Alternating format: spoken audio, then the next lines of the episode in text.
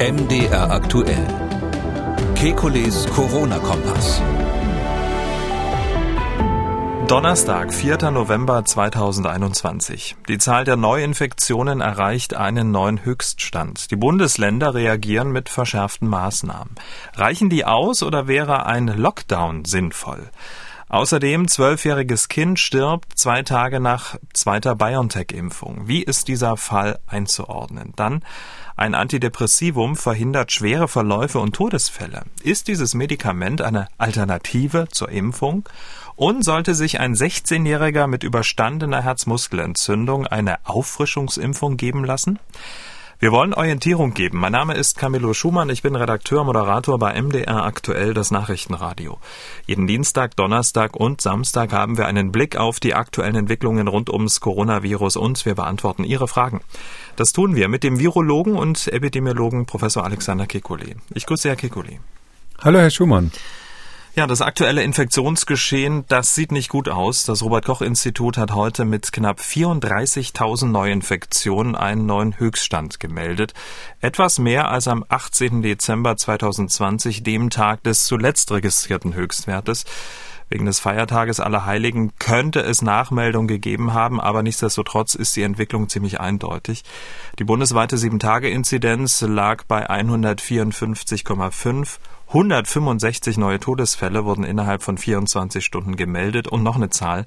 Knapp 2300 Menschen werden mit Covid-19 auf einer Intensivstation behandelt. Etwa so viele wie vor einem Jahr. Der Herr Kikoli. Schlechtes Wetter, schlechte Zahlen, oder? Ja, das ist leider so. Ähm, die Hoffnung, wenn ich das so sagen darf, ähm, ist natürlich, dass ähm, das hauptsächlich die Ungeimpften betrifft. Ähm, und ähm, schlecht für die Ungeimpften, aber trotzdem muss man sagen, äh, das wäre dann sozusagen eine überschaubare Zahl von Personen, die sich, die sich dann noch ähm, anstecken und so schwer erkranken kann. je höher der Anteil von diesen äh, schweren Verläufen bei den Geimpften, desto mehr Sorgen müssen wir uns natürlich machen. Und ähm, da hoffe ich sehr, dass wenn wir in einer Situation sind, dass die Durchseuchung und die Impfung halbwegs die ganze Gesellschaft dann betreffen, ähm, dass wir dann weniger schwere Verläufe bekommen und diese er Erkrankungszahlen wieder runtergehen. Das ist übrigens durchaus möglich auch im Herbst. Also ich, ich weiß es nicht, ich mache da absichtlich natürlich keine Prognose, aber es ist nicht auszuschließen, dass wir in den nächsten Wochen bei einer relativ hohen Inzidenz einen Rückgang der schweren Verläufe haben werden. Also sozusagen direkt in der Welle geht es dann runter, obwohl man eigentlich das Gegenteil vermuten würde. Ja, das hatten wir eben in England gesehen. Da mhm. war das ganz erstaunlich. Da war dann phasenweise die Inzidenz extrem hoch. Ähm, auch in Israel gab es so eine Phase, ähm, wo dann ähm, die schweren Verläufe und die Hospitalisierungen runtergegangen sind, weil man so eine Art Sättigungseffekt hatte letztlich und dann die, die Zahl derer, die ungeimpft betroffen waren, eben dann so klein geworden ist, dass es sozusagen nur noch oder hauptsächlich Geimpfte betraf. Damit ist das Problem nicht vom Tisch, das ist völlig klar, aber ähm, das hat dann zur Folge, dass ähm, unter Umständen die Hospitalisierung wieder runtergeht. Weil Sie das Beispiel Großbritannien gebracht haben und ähm, auch Israel, wie schnell könnte denn dieser Effekt eintreten, dass dann sich die Ungeimpften quasi infiziert haben und dann nur noch in Anführungszeichen die Geimpften sich infizieren und möglicherweise auch hospitalisiert werden? Also ist es, ich sage es jetzt mal ein bisschen salopp und böse und überspitzt, also ist es nicht sogar von Vorteil, dass es jetzt so eine hohe Inzidenz in manchen Landkreisen Kreisen gibt? Ja, das ist ja das, was Boris Johnson so gesagt hat. Er nannte das eben die Exit Wave. Ähm, und ähm, ich glaube, ein bisschen selbstironisch war er da schon dabei mit seinem Brexit. Aber ähm, ich äh, weiß nicht, natürlich weiß man nicht, wie schnell das geht. Aber es war tatsächlich in, äh, im Vereinigten Königreich relativ zeitnah. Also das kann man sich ja ganz praktisch vorstellen. Es ist natürlich nicht so, dass dann alle Ungeimpften quasi durchimmunisiert mhm. werden, sondern es ist so, dass bestimmte Gruppen, Bevölkerungsanteile so sozial besonders aktiv sind. Und die, die da aktiv sind und ähm, sich ähm, exponieren, ungeimpft sind, die haben dann halt äh, irgendwann das Virus natürlich abgekriegt bei so einer hohen Inzidenz. Ähm, das ist dann ein selbstverstärkender Mechanismus. Und in dieser, sage ich mal, Blase oder Subpopulation flaut dann die äh, Infektion wieder ab. Ähm, ich weiß aber nicht, ob so ist und ich weiß auch nicht, ob so kommt. Äh, deshalb würde ich davor warnen, darauf zu setzen, dass bei uns die Entwicklung dann ähm, ähnlichen Verlauf nimmt, ähm, wie wir es in Großbritannien gesehen haben. Und ähm, das fast wichtiger ist noch, dass wir auf jeden Fall regionale Unterschiede sehen werden. Vielleicht wird es in einigen Bereichen so sein, wie ich es jetzt hoffe oder, oder als, ähm, sage ich mal, Best Case ähm, äh, skizzieren kann. Aber wir haben natürlich dann immer auch andere Regionen in Deutschland, wo der Worst Case eintritt. Und das ist eben dann die regionale Überlastung der Kliniken. Mhm. Einzelne Bundesländer wie zum Beispiel Baden-Württemberg verschärfen jetzt ihre Maßnahmen genau deswegen. Ab sofort wird es im Ländle kein Schnitzel mehr ohne PCR-Test geben. Das heißt, in Bavü gilt ab sofort 3G, geimpft, genesen und getestet. Und der Test muss ein PCR-Test sein, den man dann auch selbst zahlen muss weil da kostet dann am Ende so ein Schnitzel 100 Euro. Der Druck auf die Ungeimpften wird größer. Wer die Impfung nicht hat, darf sich auch nur mit maximal fünf weiteren Ungeimpften treffen. Sie haben sich dieses Konzept mal angeschaut. Was halten Sie davon? Ähm, ja, also das hat viele Schwächen, das muss man ganz klar sagen. Das, das eine ist mal so grundsätzlich, ja, das ist ähm, nett, wenn man eine PCR hat, äh, die ist natürlich zuverlässiger als der Antigen-Schnelltest, wobei ja diese höhere Zuverlässigkeit schon ein bisschen mit abgefangen wird in den äh, Verordnungen, weil man sagt, ähm, die PCR gilt 48 Stunden und der Antigen-Schnelltest normalerweise nur 24 Stunden. Dadurch hat man da wieder so, eine, so, so einen Unsicherheitsfaktor auf der zeitlichen Strecke eingebaut. Ähm, was man auch betonen muss, ist, dass ja, wenn der Antigen-Schnelltest negativ ist, nehmen wir mal an, er wird richtig gemacht, ähm, dann ist die Wahrscheinlichkeit schon sehr hoch, dass falls da doch ein Virus vorhanden sein würde, das in so kleiner Konzentration äh, ist, dass der Schnelltest es einfach nicht mehr erfasst hat. Also mhm der Schnelltest korreliert besser als die PCR eigentlich äh, mit dieser Infektiosität. Und ähm, deshalb ist jetzt der Übergang von, von Antigen-Schnelltest auf PCR, ja, der gibt ein zusätzliches Sicherheitsniveau, das ist richtig. Die Frage, die man sich wirklich nur stellen muss, ist, ähm, ist das bei so Freizeitveranstaltungen, Privatbedarf, ist das da notwendig, ist das da gerechtfertigt? Da habe ich so meine Zweifel. Warum? Naja, weil es sind eben zusätzliche Kosten, die da, die da entstehen für die Menschen. Ähm, äh, die, die, die, die Anforderung ist ja letztlich die, äh, dass man jetzt einen Test macht, der durchaus im Krankenhaus oder im Altenheim angezeigt wäre, aber man verlangt den jetzt für, für ein normales, für einen Zugang zum normalen Leben. Und Sie haben ja gerade schon gesagt, die Preise, die da aufgerufen werden, sind ähm, zum Teil nicht im, äh, nicht im, nicht im Verhältnis, ähm, so dass ich ähm, finde, wissen Sie, wir haben insgesamt ja ein, äh, ein Restrisiko, mit dem wir leben. Wir haben die, ähm, wir haben die Immunisierten und die Geimpften, äh, die ja in einem Zustand sind, wo sie auch noch andere anstecken können. Sodass die Frage ist, welches Ziel haben Sie vor Augen? Haben Sie letztlich immer noch so dieses Gespenst der Herdenimmunität oder diese Utopie, besser gesagt, der Herdenimmunität vor Augen? Äh, da kann ich nur sagen, das, das sollte man langsam mal vergessen. Ich weiß, das geistert noch durch viele äh, Bestimmungen durch, auch durch die jetzt in Baden-Württemberg. Da sieht man richtig, dass die Autoren irgendwie noch an sowas wie Herdenimmunität geglaubt haben. Aber das gibt's ja nicht, seit wir wissen, äh, dass es so viele Impfdurchbrüche auch gibt. Ähm, und wenn Sie das nicht vor Augen haben, dann geht's ja nur noch um den Individualschutz. Und der Individualschutz wiederum, ähm, da kann man meines Erachtens nicht in einem Staat, und das ist auch nicht in Deutschland üblich, in einem Staat den Menschen vorschreiben, dass sie sich selber schützen müssen. Und ähm, deshalb äh, sehe ich nicht wirklich, mit welcher Begründung man diese, diese letzte Reserve ziehen muss. Also wenn man da einen Unterschied hat zwischen Antigen-Schnelltest und PCR, dann ähm, verschwimmt der in, in dem allgemeinen Lebensrisiko, was wir in der Pandemie haben, sowieso. Und deshalb glaube ich nicht, dass das irgendwas bringt, außer Mehrkosten und schlechter Stimmung bei der Bevölkerung. Okay, also wenn 3G, dann Schnelltest mit einer kürzeren Zeit, also vielleicht ähm, zwölf Stunden oder so. Ja, der, wie, wie das gehabt ist. Mhm. Ich finde, wir haben ja eigentlich ein ganz gutes Verfahren. Ähm, da, bei dem 3G-Verfahren, das ist ja eine andere Schwäche dieses, dieses, dieser Bestimmungen in Baden-Württemberg und das wird woanders so ähnlich sein. Ähm, bei 3G oder 2G ähm, ist man ja grundsätzlich auf der sicheren Seite, wenn man die Nachverfolgung ähm, sichergestellt hat. Und Nachverfolgung sicherstellen heißt eben, das dürfen keine Riesenveranstaltungen sein, wo sie im Falle eines Ausbruchs, das haben wir ja im Zusammenhang mit Berghain in Berlin mal besprochen, im Zusammenhang, äh, wenn sie in im Falle eines Ausbruchs keine Chance mehr mit, mitzubekommen, wer wen möglicherweise angesteckt hat und auch nicht schnell genug sind, die Leute dann in Quarantäne zu bringen. Ähm, und ähm, deshalb äh, finde ich es sehr gefährlich, dass das ähm, insbesondere das 2G dann ja so äh, funktioniert, dass man sagt, okay, in diesem Fall dürft ihr die Masken wegtun und es gibt keine Höchstzahlen mehr. Es gibt keine Maximalzahlen, äh, die zulässig sind oder, oder erst ab 10.000, denn von Teilnehmern wird das dann ähm, sozusagen eine, eine, eine Veranstaltung, die dann genehmigungspflichtig ist und besondere Auflagen hat.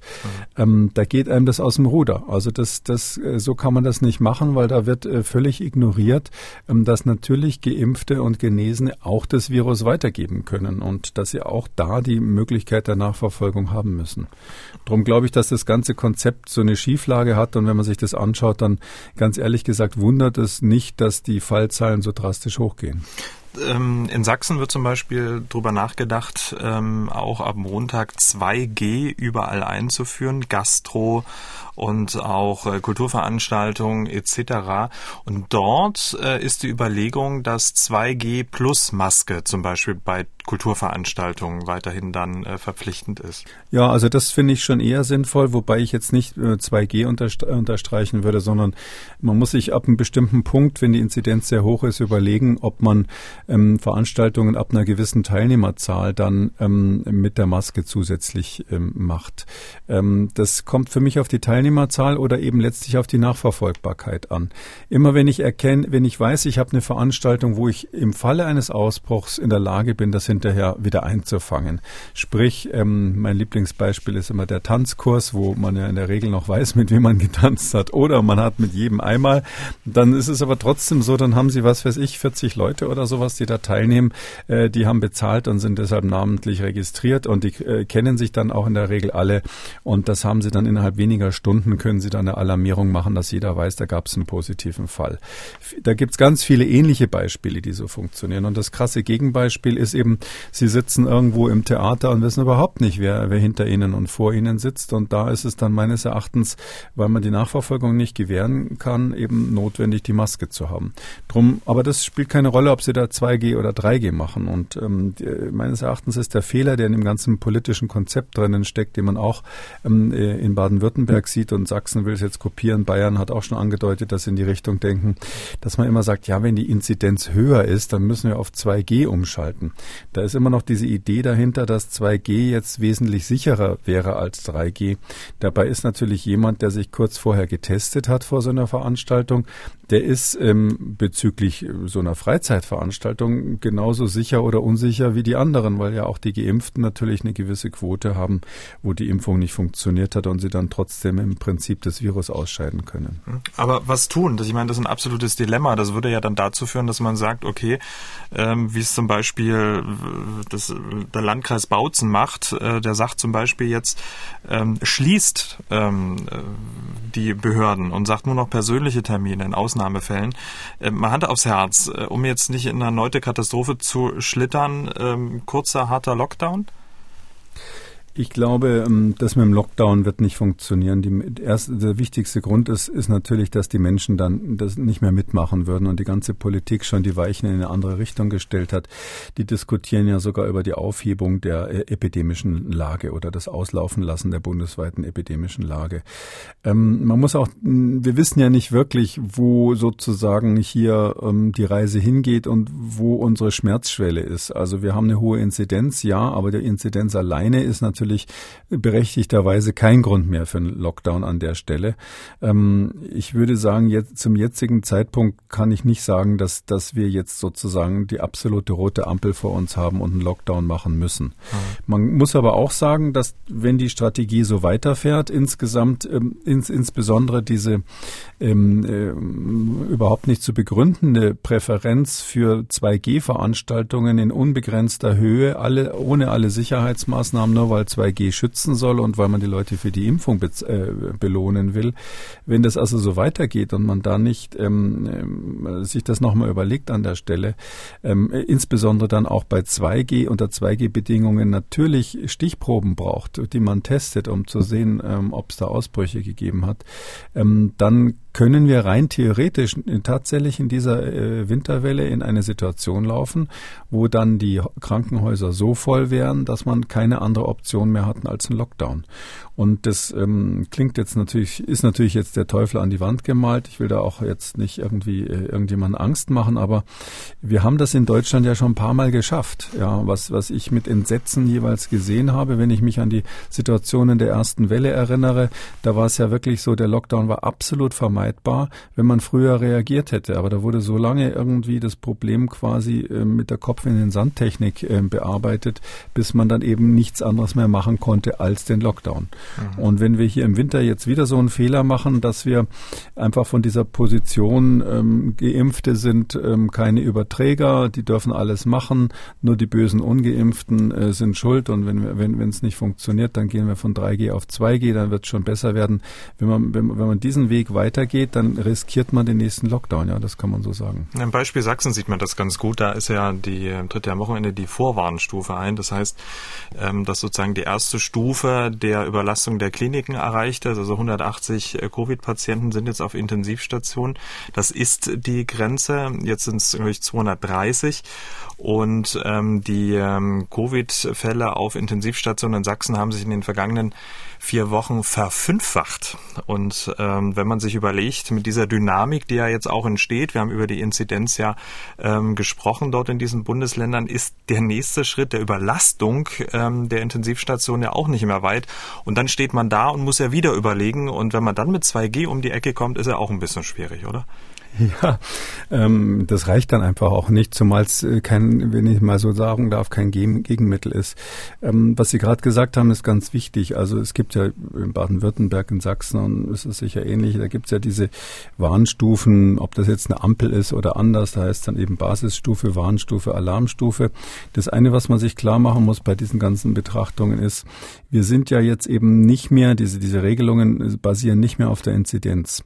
Die Inzidenz ist ein sehr empfindlicher hm, Zeiger, wenn man so sagen will. Der zittert mal rauf und mal runter.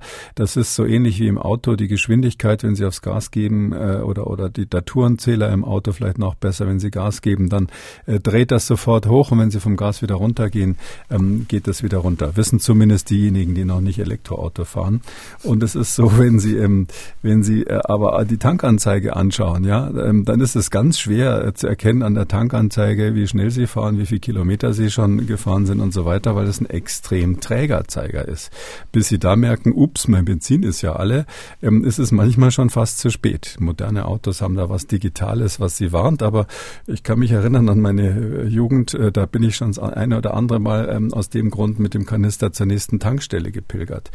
Ähm, was heißt es hier? Wir haben jetzt einen extrem trägen Zeiger und wir müssen einfach uns darüber im Klaren sein, wenn, wenn erstmal die Inzidenz im Krankenhaus, die Krankenhauseinweisungen hochgehen oder die Sterblichkeiten, dann ist es so, dass wir einen Prozess haben, den man auch nicht so schnell wieder bremsen kann. Das ist ein Tanker, der langsam wieder bremst. Und ähm, da können, haben wir auch nicht mehr viel Zeit zu reagieren, weil alles, was wir dann machen, eben erst mit der entsprechenden Verzögerung. Ähm, Sie wissen, es dauert eine Weile von Infektion bis Krankenhaus und Tod. Und mit der entsprechenden Verzögerung äh, passiert dann auch alles, was wir, hat dann alles Effekte, was wir, was wir an Maßnahmen ergreifen. Und ähm, deshalb ist es ähm, durchaus gefährlich, mit diesen trägen Indikatoren zu arbeiten und dann ganz kurzfristig erst beschließen, dass man politische Maßnahmen ergreift. Heißt hier im konkreten Fall, wenn es eben so ist, dass man in kürzester Zeit, die Zahlen haben wir ja gerade gehört, von der Basis auf die Warnstufe geht, dann kann man doch mit gesundem Menschenverstand e-, extrapolieren und sagen, das wird in der nächsten Zeit auch die Alarmstufe reißen. Ähm, dann ist es unter Umständen bei so einem trägen, hm, sage ich mal, Alarmsystem gar nicht so gut zu warten, bis dann wirklich genau die Marke äh, erreicht ist und dem Zeiger zuzuschauen, wie er langsam hochklettert, sondern schon ist es dann sicher besser, vorher schon Maßnahmen zu ergreifen. Nochmal die Frage, was machen wir dann? Lockdown?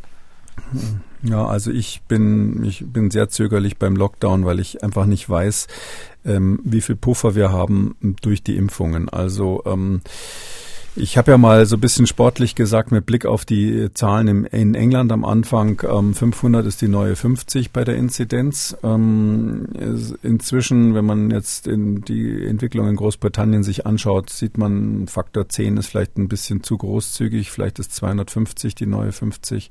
Mhm. Ähm, aber trotzdem irgendwo in dem Bereich, in dem Inzidenzbereich, äh, wenn wir da ankommen, sind wir wieder in, dem, äh, in einer ähnlichen Lage wie damals, als dann die Kliniken an der Grenze der Überlastung waren ähm, und wo dann ganz klar Lockdown nicht vermeidbar war. Äh, ich selber finde, in der jetzigen Situation ist es mh, auch nicht durchsetzbar. Wissen Sie, wenn Sie, wenn Sie jetzt, äh, es gibt ja viele andere selektivere Maßnahmen, die, die, die besser wären. Also wir müssen die Impfung der ähm, der über 60-Jährigen, die noch ungeimpft sind. Das sind ja knapp drei Millionen noch. Das, das müssen wir dringend voranbringen. Wir müssen unbedingt dafür sorgen, dass in den Altenheimen weniger Menschen sterben. Ähm, und da haben wir ja noch äh, sozusagen To-Do-Listen, die gar nicht erledigt sind. Ähm, ich glaube, wenn wir uns auf die stärker konzentrieren würden, äh, haben wir eine Chance, das noch abzuwenden, dass man Lockdowns braucht. Okay, da wollen wir uns auf diese To-Do-Listen jetzt nochmal kaprizieren. Wie kann das, Sie haben schon gesagt, das Sterben in den Altenheimen beendet werden? Täglich gibt es ja Berichte von Bewohnern in Alten- und Pflegeheimen, die nach einem Corona-Ausbruch gestorben sind, obwohl sie geimpft waren. Häufig gibt es dann noch die Info dazu, dass das Personal nicht komplett geimpft ist, die Quote teilweise so um die 50 Prozent. Wir hatten ja am Dienstag über so einen Fall in Brandenburg äh, gesprochen. Sie hatten als Konsequenz eine Impfpflicht für Personen gefordert, die mit Risikopersonen arbeiten, also für Pflegepersonal in Altenheim. Wir haben dazu mehrere Anrufe, E-Mails von Hörerinnen und Hörern erhalten und äh, viele waren, ich sag mal, überrascht über ihre klare Forderung und haben Fragen. Wir wollen mal ein, zwei beantworten, wie zum Beispiel von diesem Anrufer. Sehr geehrter Herr Professor Kekule, ich habe äh, mit Interesse Ihr Plädoyer für eine Impfung in Pflegeheimen verfolgt. Äh, das Plädoyer war in der Sendung am Dienstag. Jetzt würde mich aber Folgendes interessieren, wenn nun auch Geimpfte das Virus weitergeben können, äh, warum kommt es dann so entscheidend auf die Impfung an? Auch unsere Hörerin Frau Müller hat gemeldet, sie spricht von einer Überhöhung der Impfung. Also warum ist die Impfpflicht so wichtig, wenn doch die Wirksamkeit nun offenbar nicht so groß ist wie angenommen? Ja, das äh, kommt sozusagen auf den grundsätzlichen Status der, der Pflegenden an. Also ähm, ich bin ja immer dafür, auch in anderen gesellschaftlichen Situationen, dass man sagt, ähm, Wahlfreiheit ist die Regel. Also der Grundsatz heißt für mich, ähm, wenn man keine Impfpflicht hat, und da bin ich auch generell dagegen, dann ist die Wahlfreiheit die Regel. Das heißt also, dass man ähm, 3G plus Nachverfolgung statt 2G hat, dass man kostenlose Schnelltests hat, dass man die äh, Leute, die nicht geimpft sind, auf keinen Fall diskriminieren darf meines Erachtens auch nicht finanziell benachteiligen soll. Also Lohnersatz bei Quarantäne ist da das Stichwort. Mm, und es gibt auch keinen Pfli keinen, keine Pflicht bei uns, das ist, ist ethisch schon oft durchdiskutiert worden, äh, dass der Mensch die eigene Gesundheit schützen muss. Also man kann niemanden zur Impfung zwingen, damit er sich selbst vor Infektion schützt, sondern das kann immer nur begründet werden mit dem Schutz vor, Schutz vor anderen. Ähm, und wir haben aber hier jetzt in den, in den Altenheimen natürlich die Situation, äh, das ist ganz klar, dass wir, ähm, dass wir, ähm, es geht um den Schutz der zu Pflegenden und wir stellen fest, dass der unvollständig ist und wir stellen fest, dass es so ist, dass das Pflegepersonal massiv unvollständig geimpft ist. Sie haben gesagt, bis zu 50 Prozent. Landesweit habe ich gehört, ist es so, dass in Brandenburg ähm, angeblich, äh, sagt glaube ich die Ministerin, 70 Prozent der Pflegenden geimpft seien. Das ist aber 70 Prozent im Vergleich zu 77 Prozent der Erwachsenen, die sonst geimpft sind. Das ist also, da ist die Impfquote geringer als die im Durchschnitt der Erwachsenen in Deutschland. Und wenn Sie diese 50 Prozent nehmen, dann äh, wäre das ja noch äh, alarmierender. Und ähm, jetzt muss man die Frage stellen, ja, wieso können die nicht einfach, wieso gibt's nicht sozusagen das mildere Mittel, wie dann der, der Verfassungsrechtler sagen würde, die einfach alle zu testen ähm, und, ähm, und ähm, zu sagen, okay, das ist die alternative FFP-Maske und testen. Mhm. Ähm, äh, ja, rein theoretisch wäre das eine Alternative, das muss man ganz klar sagen. Die Hörer, die sich diese Gedanken machen, die denken völlig richtig, fachlich gesehen. Also wissenschaftlich stimmt es, aber da ist es wirklich so die Frage, ist das flächendeckend praktikabel? Äh, und da sage ich nein. Weil es ist so, ähm, wenn Sie daran denken, Sie müssten dann losgehen schon mal bei den PCAs, sind denn überhaupt, äh, das müsste man auf jeden Fall mit PCR machen. Ich fordere ja schon lange, dass man für Altenheime und Personal im, im Krankenhaus, sofern es mit Risikopatienten zu tun hat, nicht den Schnelltest nehmen darf. Leider fordere ich das ohne Erfolg, ähm, sondern stattdessen die PCR braucht. Eine andere Situation als bei Freizeitveranstaltungen. Sie müssten also die PCRs beibringen in bundesweit flächendeckend für alle Altenheime und alle Krankenhäuser, wo die häufig jetzt noch mit den Antigen-Schnelltests machen, die arbeiten, die man mal schnell selber machen kann, wo auch wenig Kontrolle ist. Die ganze Logistik dafür steht nicht. Ich bezweifle nicht, dass wir in Deutschland in der Lage wären, die aufzubauen. Natürlich, das ist ja auch meine Forderung. Aber die Frage ist, wie schnell sowas praktikabel ist. Das andere ist, das muss ja dann gemacht werden, das muss durchgeführt werden, es muss kontrolliert werden. Tägliche Tests, ja, das wäre sozusagen die Alternative, täglich PCR und Maske.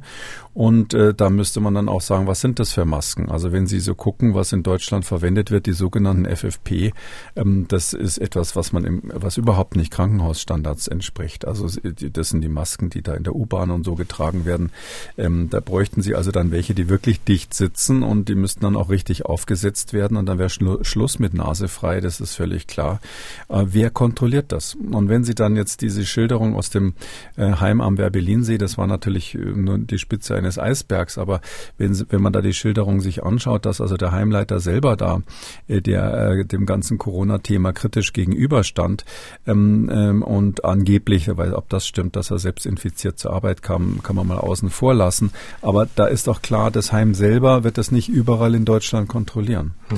Und da gibt es natürlich natürlich ganz klar. Da gibt es viele, die wahnsinnig gewissenhaft sind, die sagen, ich will mich halt nicht impfen lassen, darum nehme ich das in Kauf, dass ich jetzt diese Maske täglich anhabe, dass ich mich täglich teste und wenn die wollen, dass ich es mit PCR mache, mache ich auch gerne täglich PCR, aber nötigt mich nicht dazu, mich impfen zu lassen. Und da ist ja mh, hm, das, der, der Vorschlag, den ich gemacht habe, das ist hoffentlich angekommen, der, dass man dann wirklich sagt, äh, wenn jemand aus welchen Gründen auch immer, weltanschauliche Gründe sind da ja ganz klar mit eingenommen, sagt, ich will das absolut nicht, dann dann äh, ist das, soll das sozusagen die Alternative sein. Aber wenn Sie, wenn Sie, ähm, wenn Sie das nicht so haben, dass Sie als Regel haben die Impfung und dass Sie sagen, okay, wir haben hier viele Geimpfte und einige wenige, die die Ausnahme sind, dann wird das meines Erachtens nicht funktionieren. Das kann man vielleicht so ähm, erklären. Also wenn, die, wenn Sie, wenn Sie jetzt bundesweit geimpft haben, weil das einfach die Verpflichtung ist, dann ist die Basis des Schutzes ein Netz, was da ist. Und äh, sie haben da Löcher in dem Netz drinnen, dadurch, dass es einzelne Nicht-Geimpfte gibt.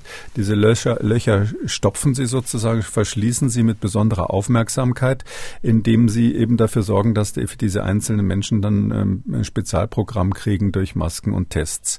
Ähm, wenn der umgekehrte Fall ist ja, dass die Basis quasi ähm, die Löcher sind, ja, also haben sie überhaupt kein stabiles Netz als Basis und sind sozusagen nur am Löcher schließen, so, mhm. so wie jemand, der im Zelt ist und kleines Loch im Zelt beim Camping ähm, können Sie mit Klebeband zumachen, aber deswegen können Sie nicht sagen, ich brauche nur Klebeband mitzunehmen, wenn ich zum Camping gehe. Äh, da, da baue ich mir dann irgendwie das Zelt. Also ich will dieses stabile Netz haben als mhm. Basis und aber ganz kurz, ja, ganz kurz, da muss ich kurz unterbrechen. Ja, aber ist ja. es denn wirklich ein stabiles Netz? Weil die Hörer argumentieren ja auch so, naja gut, wir wissen doch mittlerweile, dass ähm, die Impfung äh, zum einen mit, mit, mit fortschreitender Zeit nicht mehr besonders wirksam ist, aber auch, dass ein Geimpfter das Virus auch in einem guten Maß auch ja, weitergeben natürlich. kann. Beides ist nicht 100 Prozent sicher, das ist völlig klar. Aber einer, der einmal geimpft wurde, ist einmal geimpft. Und wenn Sie dann sagen, rein theoretisch, da gibt's ein 20 Prozent Risiko, ich nehme jetzt mal irgendeine so Zahl, 20 Prozent Risiko, dass der doch jemanden ansteckt, der Geimpfte.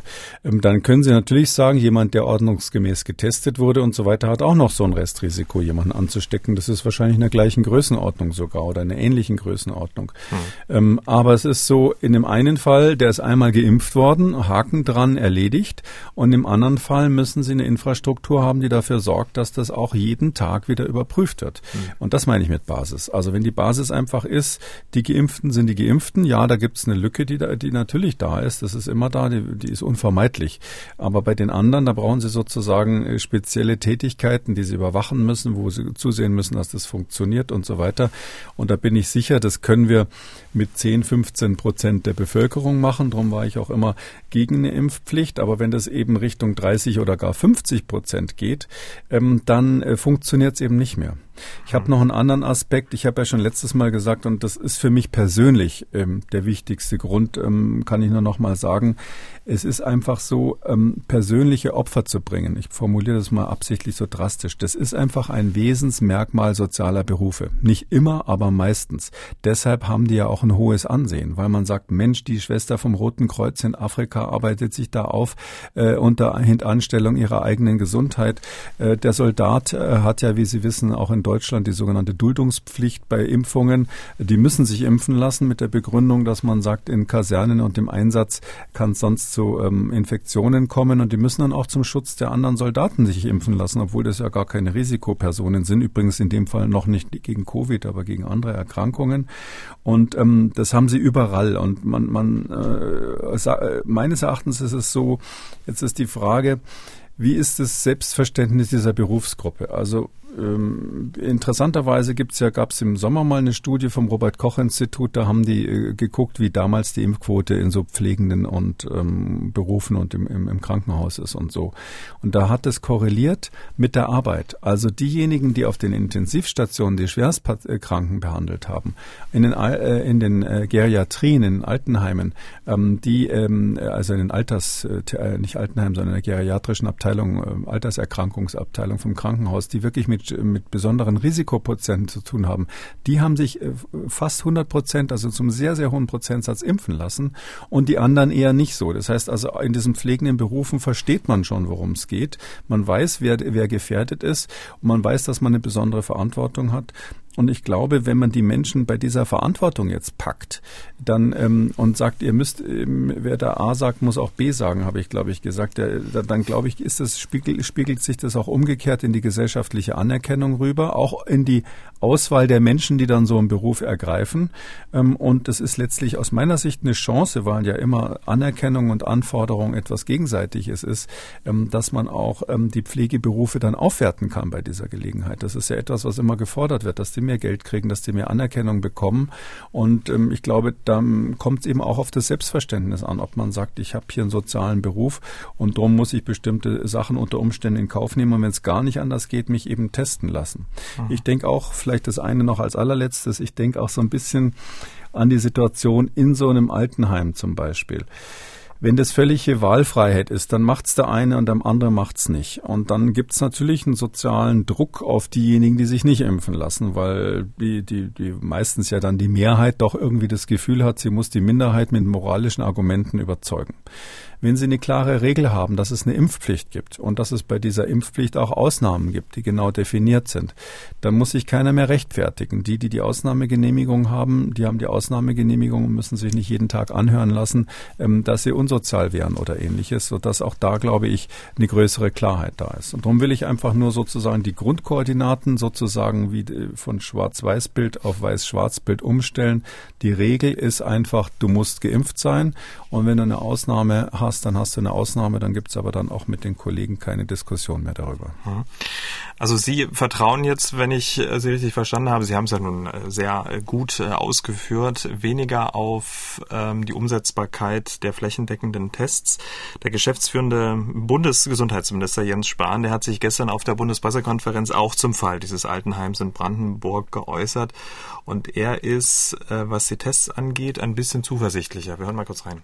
Die jüngsten Todesnachrichten aus einer Seniorenresidenz in Brandenburg, aber auch aus anderen, haben uns erneut, erneut vor Augen geführt, wie wichtig dort weiterhin verpflichtende Testkonzepte sind. Ich sage noch einmal, das gilt unabhängig vom Impfstatus. Denn gerade in diesen Bereichen, wo es die besonders Verwundbaren ihre, ihre Wohnung haben, ihr Leben leben, gerade in diesen Bereichen ist es eben sehr wichtig, dass diejenigen, die ein- und ausgehen, das ist das Personal und das sind die Besucherinnen und Besucher, nicht das Virus, selbst wenn sie geimpft sein sollten, in die Einrichtung hineintragen. Ich werde sehr dafür werben bei der Gesundheitsministerkonferenz morgen und übermorgen bei den Kolleginnen und Kollegen, dass wir diese verpflichtenden Testungen, die einige Länder schon haben, aber eben noch nicht alle auch in ganz Deutschland haben, Ich möchte das Sterben in den Pflegeheimen nicht noch einmal erleben müssen wie im letzten Winter. Tja, was sagen Sie dazu? Ja. Naja, also das gut, die gute Nachricht ist, da hat er doch sehr deutlich gemacht, dass er verstanden hat, ähm, dass also die ähm, Geimpften zur Epidemie beitragen. Das hat er ganz klar äh, verstanden. Und ich finde es auch richtig, dass er sagt, dass auch die Geimpften mhm. getestet werden müssen. Aber ähm, das ist natürlich klar. Ich meine, der Bundesminister kann es in so einer Pressekonferenz jetzt nicht so differenziert auseinanderdröseln. Aber da muss man eben die Frage stellen, wer wird wie getestet? Äh, wer hat da die Besucher noch in einen Topf mitgeworfen? Und da ist es natürlich ein Unterschied, ob sie jetzt, natürlich müssen sie einen Unterschied machen zwischen Besuchern, äh, geimpften Personal und ungeimpften Personal. Und ähm, tägliche PCR-Tests für ungeimpftes Personal, das hat er nicht so explizit gesagt, wahrscheinlich, weil er auf einem kleinen Zettel stehen hatte, dass das logistisch ganz schön aufwendig ist. Also ja, rein theoretisch, das ist natürlich so. Wenn man in einer akademischen Welt leben würde, würde man das aufs Papier schreiben und würde sagen, es gibt da eine Alternative. Und sobald es eine Alternative gibt, ist ja ähm, eigentlich dieser Eingriff in die Unversehrtheit der Menschen und in die Selbstbestimmung, ob ich mich impfen lassen will oder nicht, auch am Arbeitsplatz im Grunde genommen nicht mehr ge ge gerechtfertigt. Ich glaube, diese Alternative hat der Bundesgesundheitsminister hier mitnichten aufgezeigt, sondern nur so eine Art allgemeine Willenserklärung abgegeben.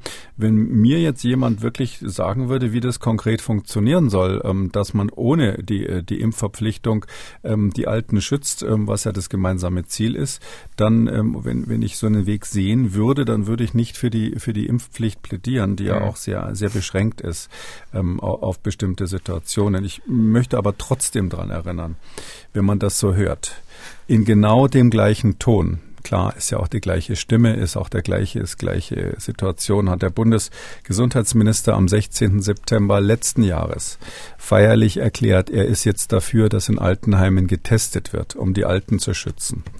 Und danach gab es die schwerste und tödlichste Welle, die wir je in Deutschland hatten. Jetzt sagt er sowas ähnliches und ähm, jetzt muss ich einfach sagen, Entschuldigung, du hast deine Chance gehabt. Ich, er wird dann auch nicht mehr Minister sein. Ähm, das ist mir zu wenig, um jetzt zu sagen, ich lasse es einfach weiter laufen.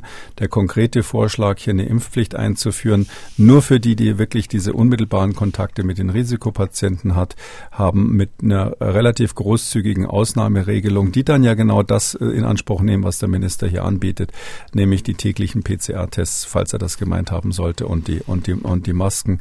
Ich glaube, das ist der viel praktikablere und der sichere Weg, als jetzt zu hoffen, dass diesmal die Ankündigung von Herrn Bundesminister Spahn richtig ist. Aber er hat ja auch die Gesundheitsministerkonferenz angesprochen, heute und morgen. Und ähm, da sind wir dann gespannt, inwieweit er sich da durchsetzen konnte, inwieweit auch das Verständnis in den Gesundheitsministern der Länder ist, ähm, wie welche Tests es sind, ob es PCR, ob es Schnelltests, ob auch äh, Geimpfte äh, getestet werden sollen. Da sind wir mal gespannt, würde ich sagen. Und ähm, Herr Spahn, ganz kurz, Herr Spahn hat auch auf dieser Pressekonferenz gesagt, warum er gegen die Impfpflicht ist. Und er hat sich damit auch nicht einfach gemacht. Wollen wir uns das noch anhören? Ich denke ja. Ja, natürlich, klar. Es ist schon ziemlich viel Spannung im Land rund um das Thema Impfen. Ziemlich viel. Und diese Spannungen dürfen nicht zu Spaltungen führen. Meine Sorge bleibt gerade mit dem auch, was ich in Diskussionsveranstaltungen in den Regionen selbst erlebt habe, die sehr geringe Impfquoten haben. Und das sind auch die Regionen, wo auch beim Pflegepersonal die Impfquote geringer ist. Sie haben es angesprochen. Das ist meine echt große Sorge, dass wenn wir eine verpflichtende Impfung auch in diesen Berufsgruppen einführen, dass die sich nicht impfen lassen, sondern dass die weg sind. Also wenn 50 Prozent des Pflegepersonals sagt, dann bin ich hier weg, dann haben wir ein Problem. Und wenn die dann auch noch rausgehen aus der Debatte sozusagen und gar nicht mehr erreichbar sind, weil eine solche Verpflichtung dazu führt, dass gar kein Gespräch mehr möglich ist, sondern Verhärtung entsteht, dann ist es richtig schwierig. Und das ist meine Sorge.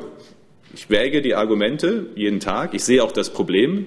Es tut einem ja im Herzen weh. Und ich finde, es gibt eine moralische Pflicht in jedem Fall, wer in diesen Bereichen arbeitet, sich auch impfen zu lassen. Aber für mich wiegt eben diese Frage, was löst das aus, gesellschaftlich und bei den Einzelnen weiterhin sehr, sehr stark. Also er windet sich da ziemlich. Also er macht sich auch nicht ja. einfach. Ja, er bringt aber auch Sachen durcheinander. Er hat ja jetzt quasi bei der Frage der Impfpflicht, es ging ja wohl in dieser Pressekonferenz um die Impfpflicht für ganz bestimmte Berufsgruppen und da auch nur für bestimmte Personen. Mhm. Ähm, jeder kann ja im Krankenhaus zum Beispiel in einem anderen Bereich arbeiten und es würde ja auch überhaupt nicht für Arztpraxen und ähnliches in Frage kommen. Ähm, da, bei dieser Frage hat er letztlich die Argumentation aus der Tasche gezogen. Politiker haben natürlich immer solche, sag ich mal, Sprecheinheiten, solche Copy-Paste Gesprächseinheiten, sonst würden sie die vielen äh, Journalistenfragen nicht überstehen. Aber da hat er eigentlich die Antwort rausgezogen, die für die allgemeine Impfpflicht äh, gilt. Ja. Und ähm, hat auch so angefangen in seinem äh, gerade vorgespielten Zitat und dann irgendwann die Kurve gekratzt und gesagt, na ja, das gilt irgendwie auch für die äh, für den Fall der Pflege in diesen Regionen. Ähm, so ist es ja nicht. Also es ist so, sie haben natürlich äh, im, im Krankenhaus und in Altenheimen haben sie natürlich ein Personal, was äh, weiß, dass es in einer besonderen Verpflichtung steht.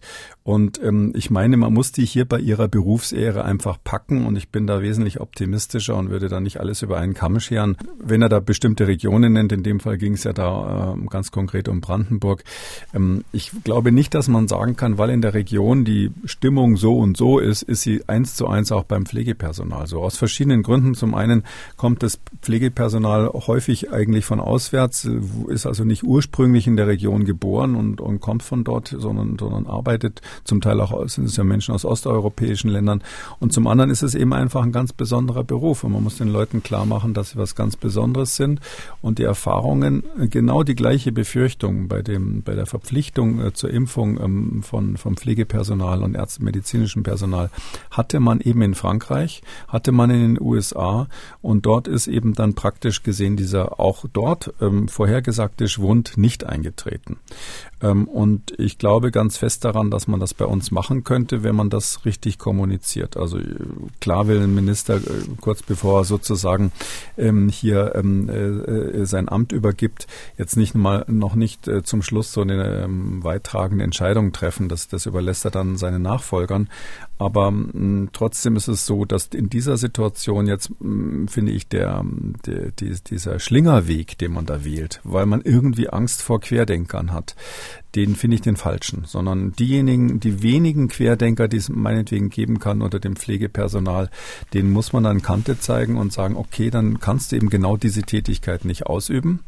Und die allermeisten meines Erachtens werden dann Einsehen haben und wer nicht, der muss eben dann so quasi so einen äh, Sonderantrag stellen und ähm, der muss eben dann wirklich, da ist es dann aber leichter zu überwachen, wenn es nur ein kleiner Anteil ist, der muss eben dann die regelmäßigen täglichen PCAs und das ständige Tragen der FFP-Maske auf sich nehmen. Das, ich verstehe das auch, wenn einer wirklich ähm, ähm, vor so diesem, sage ich mal, neumodischen Zeug mit diesen Impfstoffen, dann gibt's nur diese RNA-Impfstoffe, wo man nicht genau weiß, die sind noch nicht lange erprobt und äh, sagt man, Mensch, die Kinder sind, ähm, bei den Kindern ist man sich nicht sicher, wie die Langzeiteffekte sind und äh, ich bin doch erst 50, ich will ja auch noch äh, 40 Jahre leben, was ist mit mir? Also wenn dann einer am Ende des Tages sagt, ich fühle mich da so unwohl dabei, ähm, das will ich einfach nicht, dann glaube ich, ist das für den auch nicht so schlimm, jeden Tag diesen PCR-Test zu machen und die Maske zu tragen. Und ich glaube, das würde sich sortieren. Es würde sich ganz gut sortieren und würde meines Erachtens eben sogar zu weniger Dissonanz in der Gesellschaft, speziell in den Altenheimen führen, weil eben dann auch diese, dieser moralische Druck äh, von mhm. zwei Parteien, die gegeneinander kämpfen, weg wäre. Mhm. Dissonanz ist ja auch äh, bei den ähm, Experten der Hausärzteverbandschef Herr Weigel zum Beispiel, der fordert genau wie Sie so eine verpflichtende Impfung für alle Mitarbeiter im Pflegesektor. Der Pflegebevollmächtigte der Bundesregierung Andreas Westerfellhaus hat sich gegen eine Corona-Impfpflicht für Pflegekräfte ausgesprochen. Also da merkt man ja auch, dass sozusagen die Verbände, auch äh, die Verantwortlichen da hin und her gerissen sind. Ähm, wir sind gespannt, die Gesundheitsminister treffen sich und wir sind gespannt, welche Dynamik äh, dieses Thema noch erfährt. Ähm, Herr Kikoli, kommen wir zum nächsten Thema. Das Thema Impfen ist ja, wir haben es ja mitbekommen, für einen Teil der Bevölkerung offenbar ein sehr emotionales. Und kommen wir von den Impfungen zu Pillen, die gegen Covid-19 wirken. Wir sprechen ja ab und zu mal, wenn wieder eine Pille in Anführungszeichen Heilung verspricht. Bisher waren Medikamente, ich sag mal, eine Enttäuschung, aber es gibt ja mittlerweile so eine Handvoll Medikamente, die eine ganz gute Wirkung haben. Zuletzt hatten wir über Molnupiravir gesprochen. Der Hersteller Merck sprach in seiner Zulassungsstudie sogar von einem Game Changer hat den USA eine Notfallzulassung beantragt. Es sei auch die erste Tablette gegen Covid-19 überhaupt. In Ausgabe 226 hatten wir ausführlich darüber gesprochen. Und häufig ist es ja bei diesen Medikamenten so, dass sie ursprünglich für eine andere äh, Erkrankung hergestellt wurden, aber warum auch immer dann gegen Covid-19 helfen. Ne? Ja, das ist zum Teil gar nicht klar, warum es hilft, aber man hat ja ganz bewusst von Anfang an in dieser Pandemie gesagt, wir nehmen mal alles, was wir im Regal haben und ja, das war wirklich so die Regel und probieren mal aus, ob's wirkt, ja. Das äh, war wirklich so ein bisschen der Versuch und da ist leider nur ganz, ganz wenig übrig geblieben. Die WHO hat da relativ spektakulär ein Programm gehabt, das haben wir besprochen und ähm, am Schluss ist dann auch noch der letzte Mohikaner irgendwie aus der Runde geflogen. Ähm, jetzt hat man doch ein paar Sachen gefunden, die zumindest, wenn man sie frühzeitig sich einnimmt, eben die Virusvermehrung, wenn man so sagen darf, ein bisschen hemmt. Ob Sie jetzt das Molnupiravir von Merck nehmen oder ob Sie jetzt hier, ähm, was gerade aktuell ist, das Fluvoxamin nehmen äh, oder andere. Es gibt ja auch monoklonale Antikörper, die helfen. Also das berühmte Donald Trump Heilmittel von Regeneron ist letztlich auch nichts anderes, wesentlich teurer, aber auch kein anderes Prinzip. Nämlich, dass man ganz frühzeitig während der Therapie anfängt, während der Erkrankung anfängt zu therapieren. Und die haben eben alle den Nachteil, wenn ich mal so sagen darf, dass man sie ganz, ganz früh einsetzen muss, diese, diese Medikationen. Früh einsetzen deshalb, weil ja das Immunsystem, wenn es am Anfang gleich schnell anspringt, die Sache selber in den Griff bekommt. Weiß keiner genau, bei wem das so ist, aber wir wissen, bei Älteren ist es öfters schlechter von der Reaktion her. Und wenn aber das Immunsystem nicht schnell genug anspringt, dann kommt es, so ist zumindest unsere Theorie schon relativ lange, zu einer kurzzeitigen, unkontrollierten Vermehrung Vermehrung des Virus. Stichwort ähm, angeborene Immunität war nicht stark genug oder die Voraktivierung des Immunsystems war nicht stark genug. Und wenn sich dann das Virus schon mal vermehrt hat und insbesondere dann auch im Organismus in Bereiche ausgebreitet hat, wo es ja nun eigentlich gar nicht hin äh, darf und auf der Schleimhaut nicht abgewehrt wurde, dann kommt im zweiten Schritt dann die eigene Immunantwort und sagt, Mensch, da ist ja ein Virus irgendwo auf irgendwelchen Gefäßoberflächenzellen. Das muss da weg und fängt also an, das Virus zu bekämpfen und durch diese Autoimmun Immunreaktion wird man eigentlich dann erst so richtig schwer krank. So dass es völlig logisch ist, wenn man ganz früh eingreift, kann man den Krankheitsverlauf günstig beeinflussen, schwere Ver Verläufe verhindern. Nur die Frage ist halt, ähm, ja, wem geben Sie das? Jedem, der irgendwie äh, Kontakt mit Covid hatte oder jedem, der ähm, Antigentest positiv war? Erinnert mich ein bisschen an die Diskussion mit Tamiflu bei Influenza, da ist es auch so gewesen, wenn Sie das ganz rechtzeitig und frühzeitig nehmen, können Sie schwere Verläufe ganz deutlich ähm, ver verringern.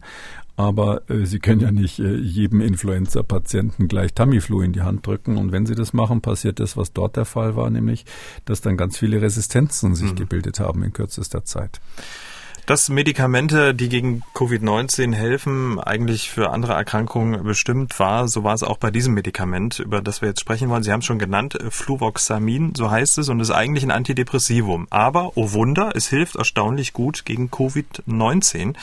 Ähm, das haben jetzt brasilianische Wissenschaftler herausgefunden. Wir wollen jetzt über Wirkweise, Nebenwirkung, Behandlung sprechen, aber erstmal, wie kommt man eigentlich auf die Idee, ein Antidepressivum gegen gegen Covid-19 zu testen. Also da muss doch irgendjemand gesagt haben, Mensch, jetzt nehmen wir das mal.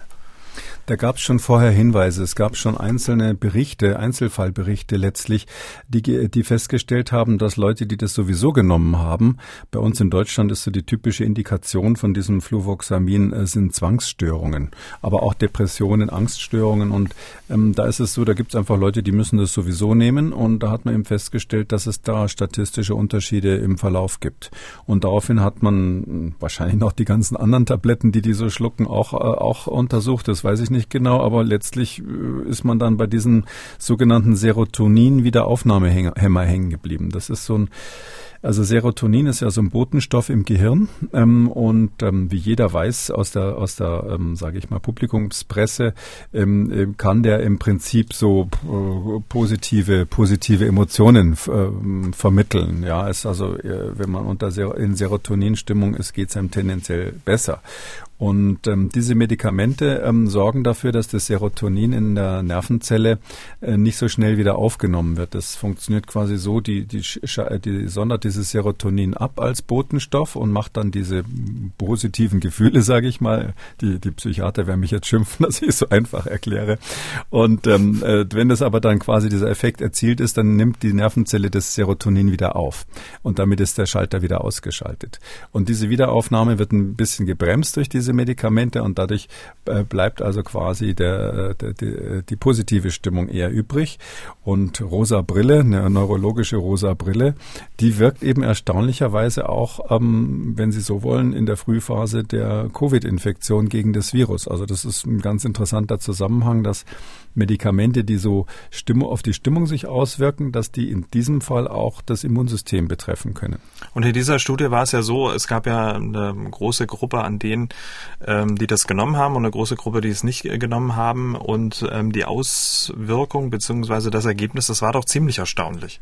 Ja, also das war eine spannende Studie, die ist in Brasilien durchgeführt worden. Die haben das dort an elf verschiedenen ähm, beteiligten Krankenhäusern oder Einrichtungen gemacht, zusammen mit äh, kanadischen Kollegen.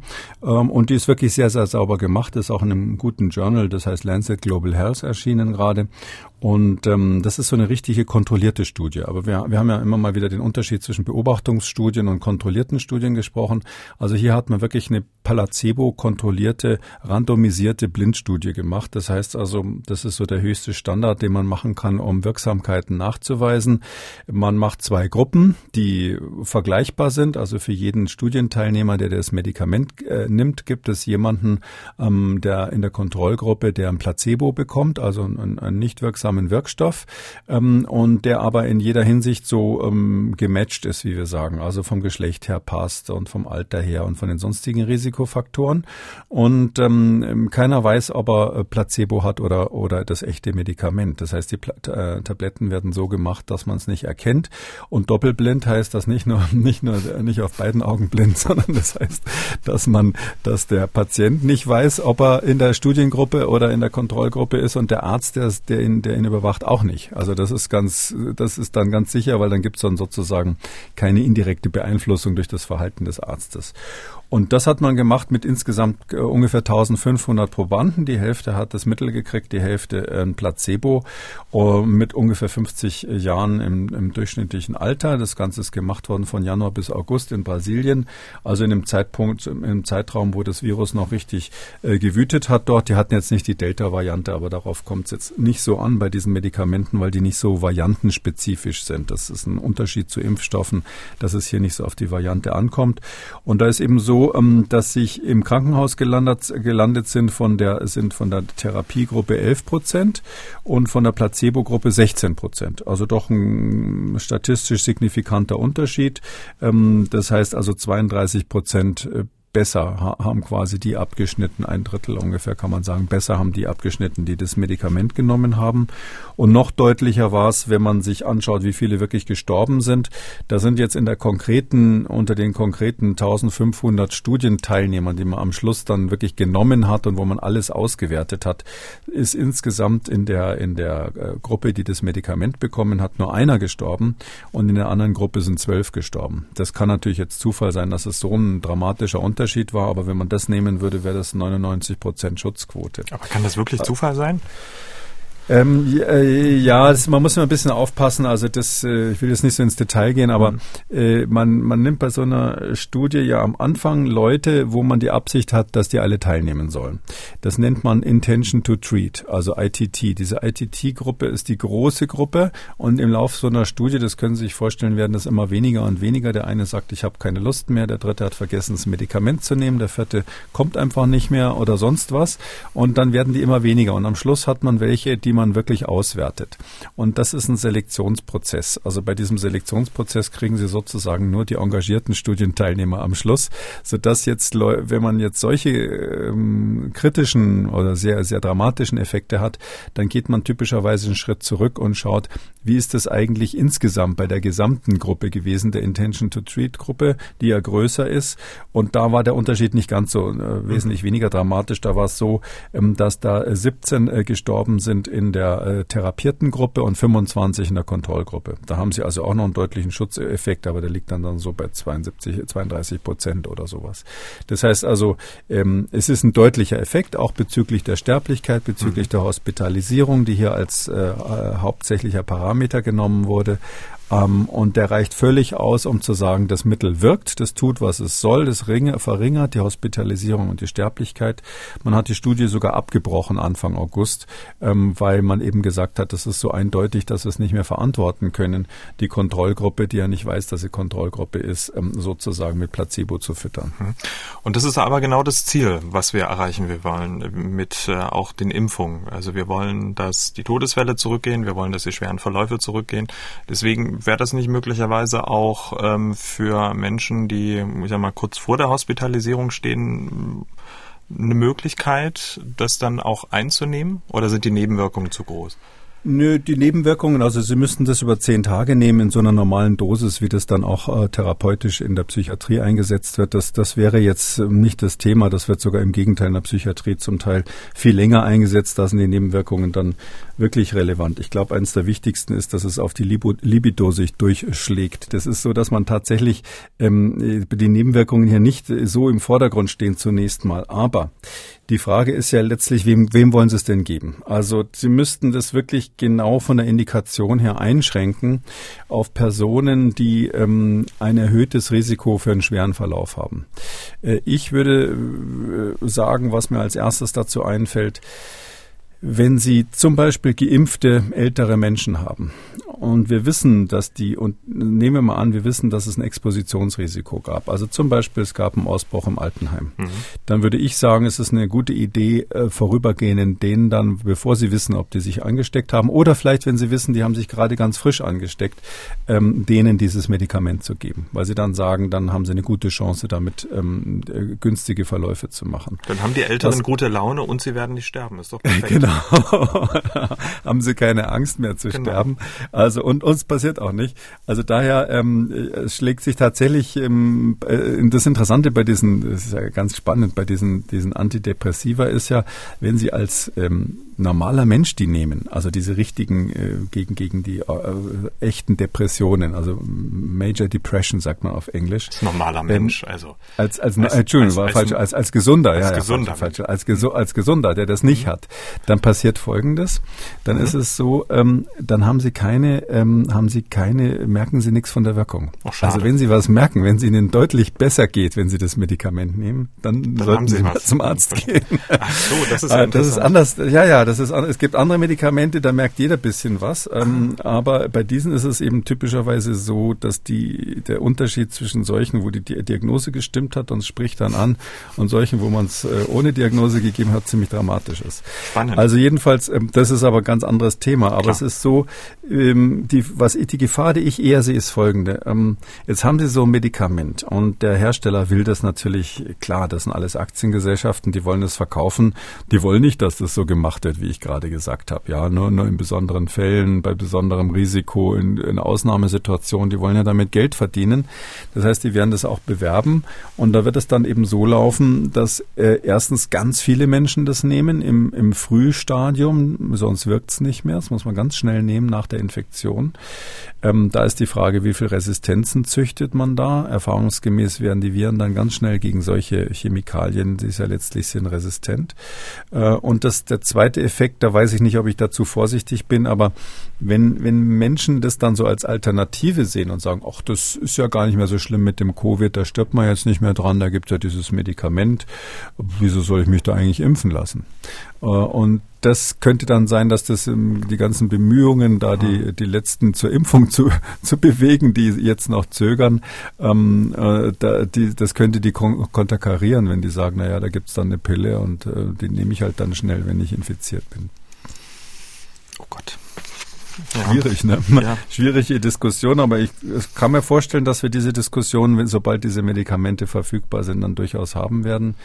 Äh, und ich muss davor warnen, ähm, sich darauf zu verlassen, weil eben die Erfahrung, die ist, dass leider, das haben wir, ich mache jetzt ja schon echt lange Virologie, das sehen wir immer und immer wieder, so ein einzelnes Medikament gegen ein Virus, da fällt dem Virus meistens irgendwas ein, wie es dagegen dann resistent wird.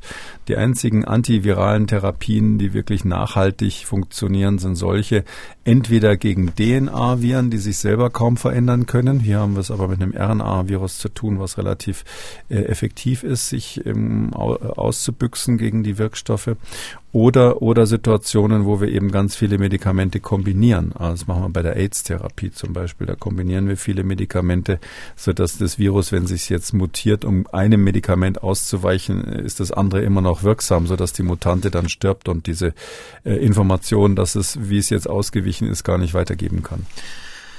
Haben wir darüber gesprochen und Fluvoxamin äh, ja, bräuchte man auch, um einigermaßen die nächste Nachricht, die wir kurz besprechen wollen, ähm, überstehen zu können. Denn im Landkreis Cuxhaven, ähm, damit so einer traurigen Nachricht, ist ein zwölfjähriges Kind gestorben und zwar nach seiner zweiten BioNTech-Impfung.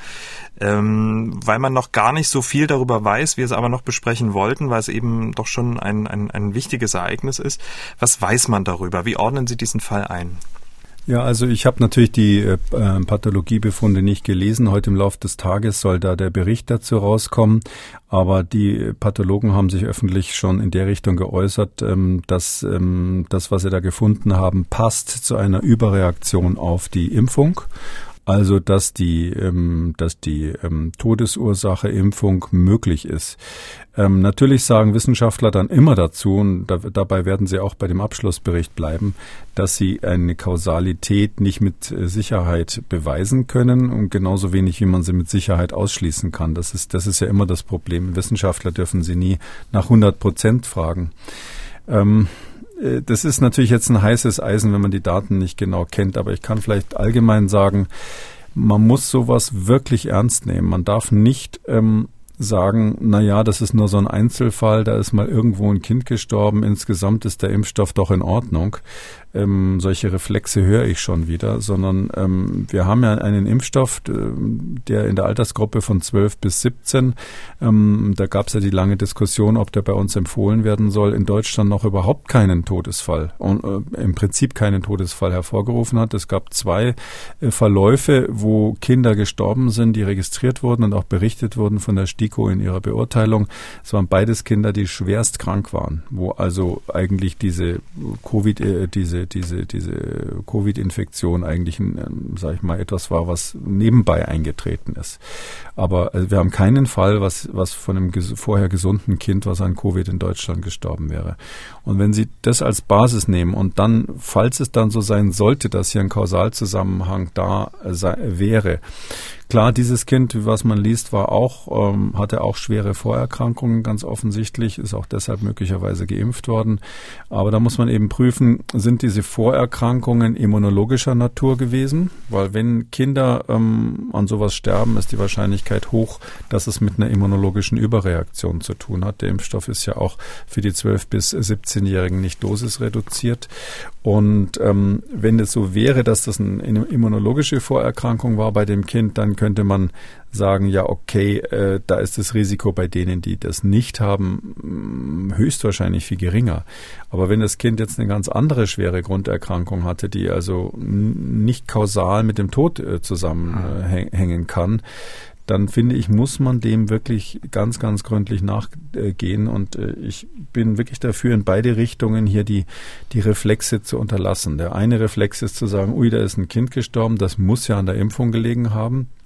Und der andere Reflex, der aber letztlich genauso schädlich ist, ist zu sagen, da ist ein Kind ge äh, gestorben, aber das kann auf keinen Fall bedeuten, dass die Impfung nicht mehr empfohlen werden soll. Also beides muss auf die Waagschale und beides muss abgewogen werden und geprüft werden und man muss das sehr, sehr ernst nehmen. Und, und deshalb will ich auch hier jetzt vorher gar nicht so ein Urteil mhm. fällen darüber. Aber was ja besonders tragisch ist, dass dieses zwölfjährige Kind mit seinen Vorerkrankungen ja genau in das Schema der Impfempfehlung der STIKO fällt. Im ersten Schritt war es ja so. Natürlich, ja. ja das ist ja, äh, das ist sozusagen klar, wenn man Vorerkrankungen hat, wobei ich jetzt nicht weiß, welche, welche ne? Vorerkrankungen. Ne? Da gab es ja die Liste mit den 10, 11 Vorerkrankungen. Da gibt es hm. eine Liste und da, die wird auch ein bisschen von den Ärzten dann individuell unterschiedlich ausgelegt. Früher hat man mal eine lange Liste gehabt. Ja, da hat man zum Beispiel gesagt, jeder mit Asthma muss sich unbedingt gegen Covid impfen lassen. Ist ja auch irgendwie so vom, sage ich mal so, vom ähm, gemeinen, aus allgemeiner Schlauheit kann man sagen, Mensch, Asthma ist irgendwas an der Lunge, da will ich kein Covid kriegen, bis man dann später festgestellt hat, dass das gar nicht korreliert ist, dass also Asthmatiker in der Regel, wenn sie jetzt nicht ganz schlecht eingestellt sind, kein erhöhtes Risiko haben. Aber Andere, die zum Beispiel COPD haben, diese Rauchererkrankung, selbst dann, wenn das äh, noch gar nicht so ein schwerer Verlauf ist und, und man noch gar nicht so viel davon gemerkt hat bisher, sehr wohl ein stark erhöhtes äh, Risiko haben zu sterben, wenn sie Covid bekommen.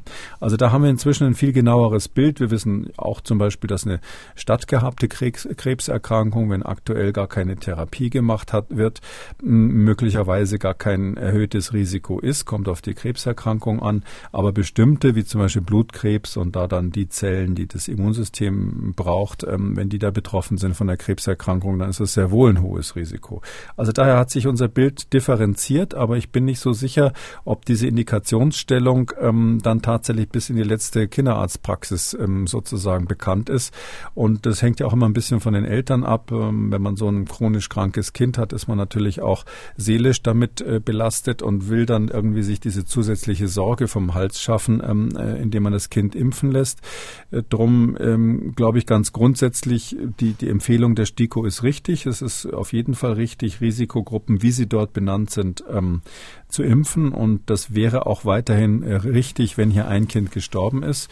Ähm, aber die Frage, wo auch die STIKO sich ja schwer getan hat, ist eben, was machen wir mit den Kindern, die völlig gesund sind und überhaupt keine Risikofaktoren haben. Und die Frage ist, ob dieses Kind, was ja tatsächlich Risikofaktoren wohl hatte, ob das auch ähm, nach der Impfung, falls es überhaupt daran gelegen haben sollte, gestorben wäre, wenn es diese Risikofaktoren nicht gehabt hätte. Also das wäre die Frage, die mich hauptsächlich interessieren würde. Und ich hoffe, dass die Pathologen das beantworten. Die werden sicherlich nicht irgendwie sich auf das eine oder andere festlegen, aber hat der Tod was damit zu tun gehabt, dass diese Risikofaktoren bestanden, eine chronische Grunderkrankung, oder ist es etwas, was man ganz getrennt sehen muss? Sollte dann dieser Bericht vorliegen, werden wir das dann auch besprechen hier im Podcast. Wir kommen zu den Fragen unserer Hörerinnen und Hörer. Diese verzweifelte Mutter aus Nordrhein-Westfalen hat angerufen. Sie hat eine vier Jahre alte Tochter mit schweren Vorerkrankungen. Jeder Arzt ist der Meinung, sie gehört geimpft, aber kein Arzt, keine Klinik und auch sonst niemand möchte die Kleine impfen. Der Kinderarzt ist auch der Meinung, sollte geimpft werden, aber impft auch nicht off-label, da die Haftungsausschlüsse wohl nicht äh, möglich sind und die Ärzte nicht mit ihrem Privatvermögen haften wollen. Wie passt das zusammen? Weil letztendlich lässt sich eine Infektion ja wahrscheinlich nicht mehr vermeiden. Wir haben noch zwei ältere Schulkinder. Es ist schwierig und ich würde mal gerne wissen, was wir noch machen können, um an eine Off-Label-Impfung zu kommen für die Kleine, die wirklich geimpft gehört. Tja, ja, also wenn, wenn Ärzte wirklich der Meinung sind, dass das ähm, notwendig ist und indiziert ist, dann kann ich das auch noch unterstreichen, dann sollte man das tatsächlich machen. Ich habe ja schon gesagt, wenn man schon off-label arbeitet, ähm, dass ich einfach die Dosis reduzieren würde, ähm, beim Vierjährigen deutlich reduzieren. Ähm, um, das kann ja jeder Arzt machen, wenn er die entsprechende feine Spritze hat mit einer feinen Aufteilung drauf. Eine sogenannte Tuberkulinspritze braucht man dafür, aber das haben die Ärzte alle, die impfen. Ähm, ja, versicherungstechnisch kann ich das nicht so ganz beurteilen. Also es ist letztlich so, ähm, ich kenne das jetzt nicht, ich weiß nicht, wie die Bestimmungen sind. Ich bin manchmal Sachverständiger bei Gericht. Ähm, und da ist es dann eigentlich doch immer so, wenn der Arzt eine Off-Label-Therapie gemacht hat dann ist er halt selbst ähm, gefragt zu begründen, warum das in diesem Fall wissenschaftlich notwendig war. Also er macht dann im Grunde genommen die wissenschaftliche Abwägung, die sonst die Ständige Impfkommission für alle gemeinsam macht. Und wir wissen ja, wie aufwendig das ist. Die macht er dann ganz alleine für sich selber und für diesen einen Fall. Da werden natürlich nicht so hohe Anforderungen gestellt wie an die Abwägung, die die STIKO machen muss. Ähm, aber, ähm, und die ist ja auch nicht ganz, immer ganz sauber, wenn man jetzt dran denkt, dass Moderna zum Beispiel nicht differenziert von BioNTech ähm, betrachtet wurde. Aber er muss halt etwas, wenn Sie so wollen, im Zweifelsfall in der Schublade haben, falls da was schief geht, ganz konkret konkret, äh, das Kind würde schwerste Nebenwirkungen bekommen von der Impfung, ist nicht wahrscheinlich, aber nicht auszuschließen natürlich, darum sind die Ärzte vorsichtig. Ähm, dann muss er sagen, schaut mal her, ich habe mir das ähm, hier überlegt, ich habe das hier aufgeschrieben, so und so ist die, äh, das hat dafür gesprochen, das hat dagegen gesprochen, das Risiko mh, für dieses Kind sich zu infizieren war einfach nicht an, nicht, nicht abwendbar, ähm, wurde ja auch gerade geschildert von der Mutter mit der Kita und der Exposition, die dort vorhanden ist.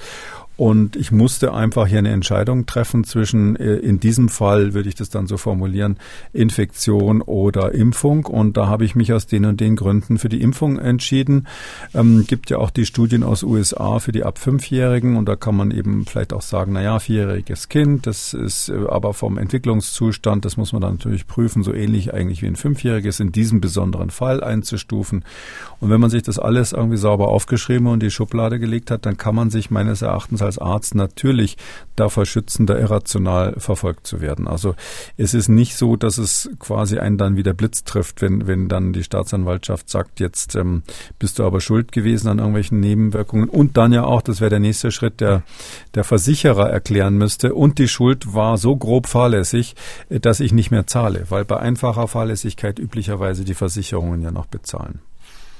Christian hat gemailt. Er schreibt, ich bin 16 Jahre alt und habe ein Asthma infolge mehrerer Lungenentzündungen, seit ich klein war.